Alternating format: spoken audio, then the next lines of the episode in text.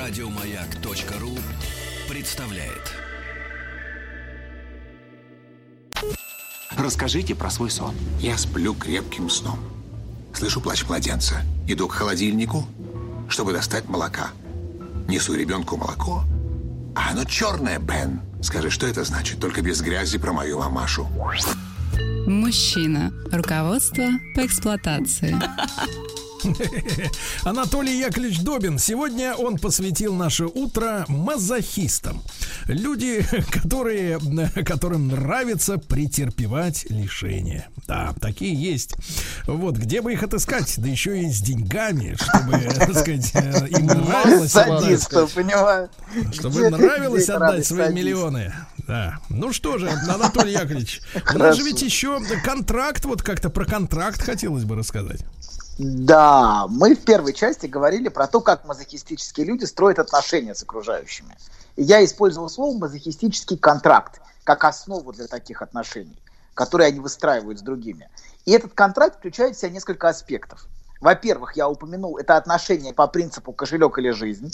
Мы об этом говорили уже чуть, вот чуть раньше. Второй аспект, о котором мы говорили в прошлый раз, это отказ от любого «хочу» в пользу «надо» никогда на себя не тратить, а все время себя отказывать, лишать себя всяческого удовлетворения с ощущением, что в этом есть какое-то великое достижение, что ты молодец, что лишил себя удовлетворения потребностей, что это предмет для гордости какой-то, что ты полностью подчиняешь свою жизнь требованиям и лишаешь себя собственного «хочу». А третий аспект – это то, что они чувствуют, что за любое удовлетворение они должны расплачиваться страданием как будто они должны себя постоянно наказывать за любую радость, за любое удовольствие. И они, в общем-то, мастера это делать. Как только что-то хорошее случилось в их жизни, они или машину разобьют, или денег потеряют, или спровоцируют других, чтобы те их как следует помучили. А некоторые из них просто умудряются делать все возможное и невозможное, чтобы окружающие их попользовали или, э, э, как бы сказать, помягче, ну, попользовали, да, если называть вещи своими именами. Да, кстати, а, э, вы спрашивали, имеет ли это отношение к разнице полов. Вот в этом аспекте имеет отношение к вопросу разницы полов. Вот, но это, это большой и сложный вопрос, и мы не будем в него углубляться. Вот, короче говоря... А мы бы хотели зарыться с головой туда, в этот вопрос. Я Углубиться, понимаю, углуби, понимаю, мы все, мы все хотели бы, но не будем. Ладно, продолжаем. Значит, а, так, на чем мы остановились? Как быстро вы разбиваетесь, а? Так сказать, да. Извините, ну такая тема, тем, тем такая. Вот, значит, короче говоря, да, э, наказание приносит им гораздо больше внутреннего бессознательного удовлетворения, чем получение чего-то хорошего и приятного. Лишение повышает их самооценку. То есть, если, например, для немазохиста самооценка повышается от достижений, то для мазохиста самооценка повышается от лишений. Он чувствует, что он хороший. Он чувствует, что он может этим гордиться. Вот, а, да. И, наконец, четвертый аспект мазохистического контракта можно назвать, я бы назвал это, наверное, так. Если я страдаю, то меня не бросят.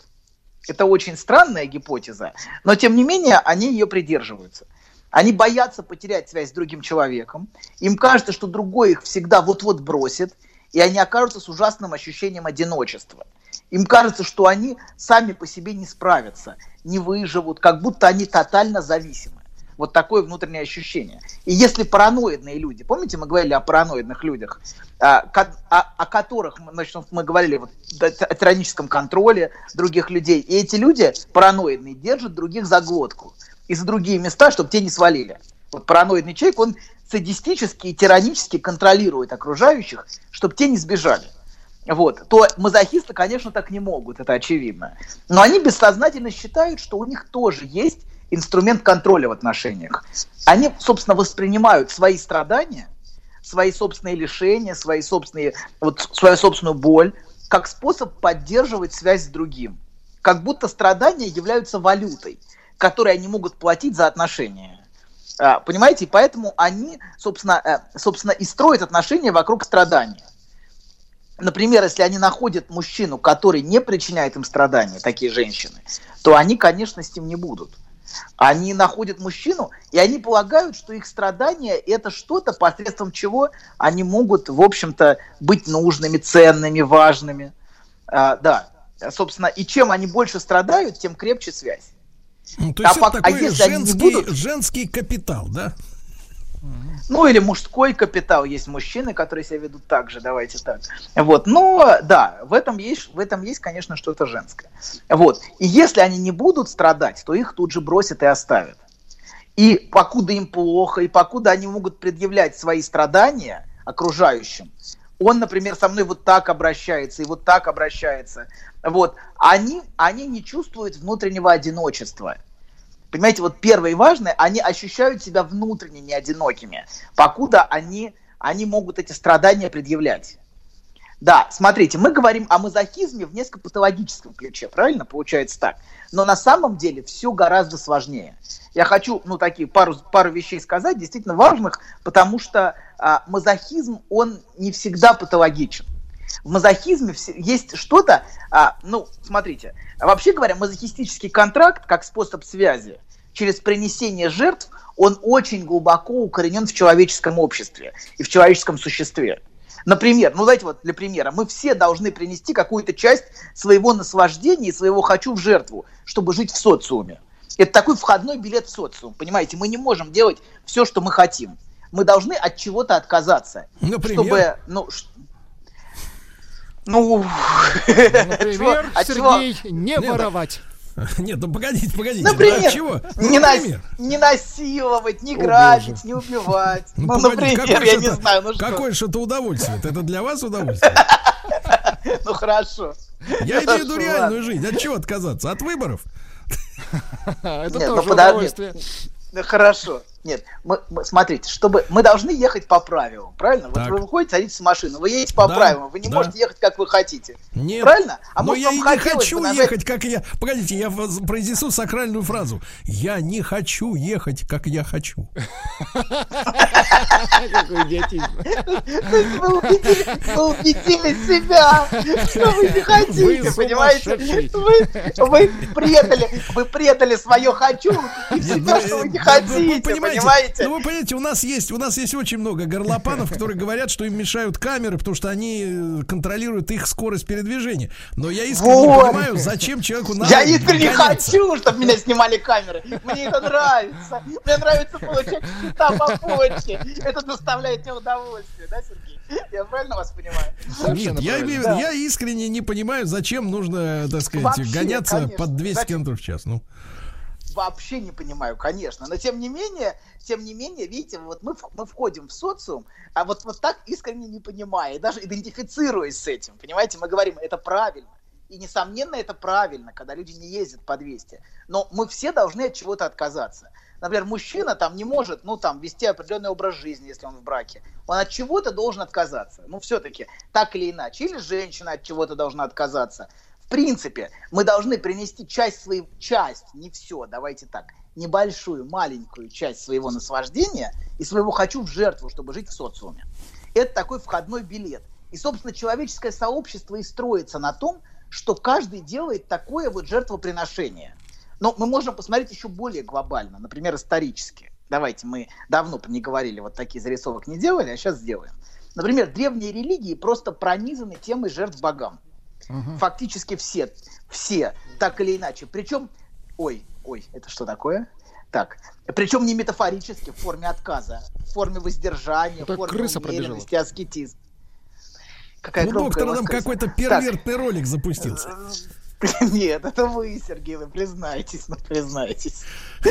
Давайте. Не, Кто- погодите, кто Анатолий, нас? Анатолий, я точно могу сказать, что племя, племя вас бы, вас бы в качестве жертвы не принесло. Вы что, не приняли бы эту жертву? Не. Хорошо, у меня, у, меня, у меня плохая печень, я согласен, я не, не подхожу. Ладно, продолжаем. Короче говоря, значит, а эти жертвы в древних религиях, это были не, не метафорически, как, как сейчас, например, в форме отказа, воздержания, умеренности, аскетизма, потому что все это желанно Богу. Как в, вот в современных религиях это скорее так. А в древних религиях самым буквальным образом, что необходимы реальные жертвы, чтобы обрести благосклонность богов. И в самых радикальных вариантах а, в древних религиях в жертву приносили собственные дети. Например, вот помните, я приводил вам историю с Агамемноном, который приносит в жертву свою дочь для победы под Троей, что он должен принести в жертву свою дочь, а, а, чтобы, чтобы иметь возможность победить, чтобы обрести благосклонность богов. Или, например, постоянно упоминаемые в Библии а, жер, жертвы Молоху, которые, а, собственно, которые были запрещены монотеизмом. Ну, И это, вот товарищи, эти жертвы- в Ветхом Завете, насколько я понимаю. Нет, не, подождите, в Ветхом Завете это запрещено. Не, да, это все, все современные религии запрещают человеческие жертвоприношения. Это, ну, практически все, я думаю. Вот. А что вас так веселит? Вы те- хотите создать религию? А те, что, а те, что не запрещают, несовременные, да. Так вот, значит, продолжаю. Продолжаю. Значит, а так вот, эти жертвы, которые должны обеспечить благосклонность божественного желания. Это вот такая форма мазохистического контракта. И, собственно, вот эта форма жертвы, которую монотеизм с его появлением запретил. А человеческие жертвоприношения практически везде, где появился монотеизм, тут же исчезали жертвоприношения а, в форме а, вот такой, такого, такой плоти, вот, э, живого человека. Вот. И а, а, жертвы, жертвы, конечно, в форме животных оставались, вот, но а, в форме, в форме, значит, в форме собственных детей или в форме, в форме побежденного врага, которых приносили в жертву, это осталось в языческой культуре. Вот. И я давно ничего не приводил из нашего общего культурного достояния, и Мгм. мне Мы кажется, уже что надо это да, давайте. Мгм. Вообще, конечно, конечно. Давайте, вот сейчас я говорю, мне пришла... Ну да, да, одна, собственно, если вы более точно. Я уже Да, думал, вот. вы переметнулись. Нет, одна Нет, уже говорит, а вот та самая и осталась. Та самая, она одна, да. Куда переметнуться? Могу только к ней же переметнуться. Так вот, главное, что проповедовал первый монотеист Авраам, это была борьба с человеческими жертвоприношениями, в особенности жертвоприношениями детей. И это то, собственно, что, что, чему он посвятил свою жизнь. И именно поэтому самым сложным и страшным и последним для него испытанием была проверка на готовность принести в жертву своего сына Исаака. Вот, собственно, в этом парадоксе и было все напряжение ситуации. Не- мне не нравится, как это читает Киркегор, например, но это не важно. Важно, Кто? что в этом... Что Он вы тут себе позволяете? Знаешь, забавно, вот выложил тебе все. И вроде как полегчало. Нет, серьезно, будто сбросил тяжесть. Молодец. Я... А вы... Док, спасибо. Мужчина. Руководство по эксплуатации. Итак, друзья мои, Анатолий Яковлевич э, обращается к писанию. Хочет, я бы сказал так, Писание. при- ну, аккуратно, примазывается. Аккуратно. Аккуратно, Да, это да, важно. так, аккуратно прикасается к писанию, с, с почтением и уважением.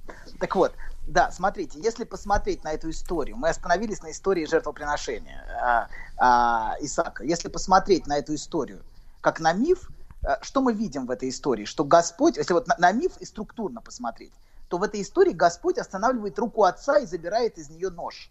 Это, собственно, и есть рассказанный в форме истории запрет на такие жертвоприношения. Собственно, это и есть способ таким образом ввести вот этот запрет и показать его, если смотреть на это не как на историю, а как на миф. Вот. Так вот, а, собственно, монотеизм несколько тысяч лет назад запретил. Меня слышно, нет? Да. Очень хорошо. Алло. Да, о, отлично, отлично. Монотеизм несколько тысяч лет назад запретил человеческие жертвоприношения и принесение а, в жертву собственных детей, например, Молоху. Но смотря на некоторые семьи и на те семейные отношения, которые там складываются, у меня вот периодически возникает ощущение, что они с радостью и восторгом построили бы надомные жертвенники и вернулись бы к такого рода древним практикам. Вот смотря на то, как строятся в некоторых семьях отношения, отношения с детьми, а, а, как в этих семьях обращаются с детьми, делая из них жертв самыми различными способами.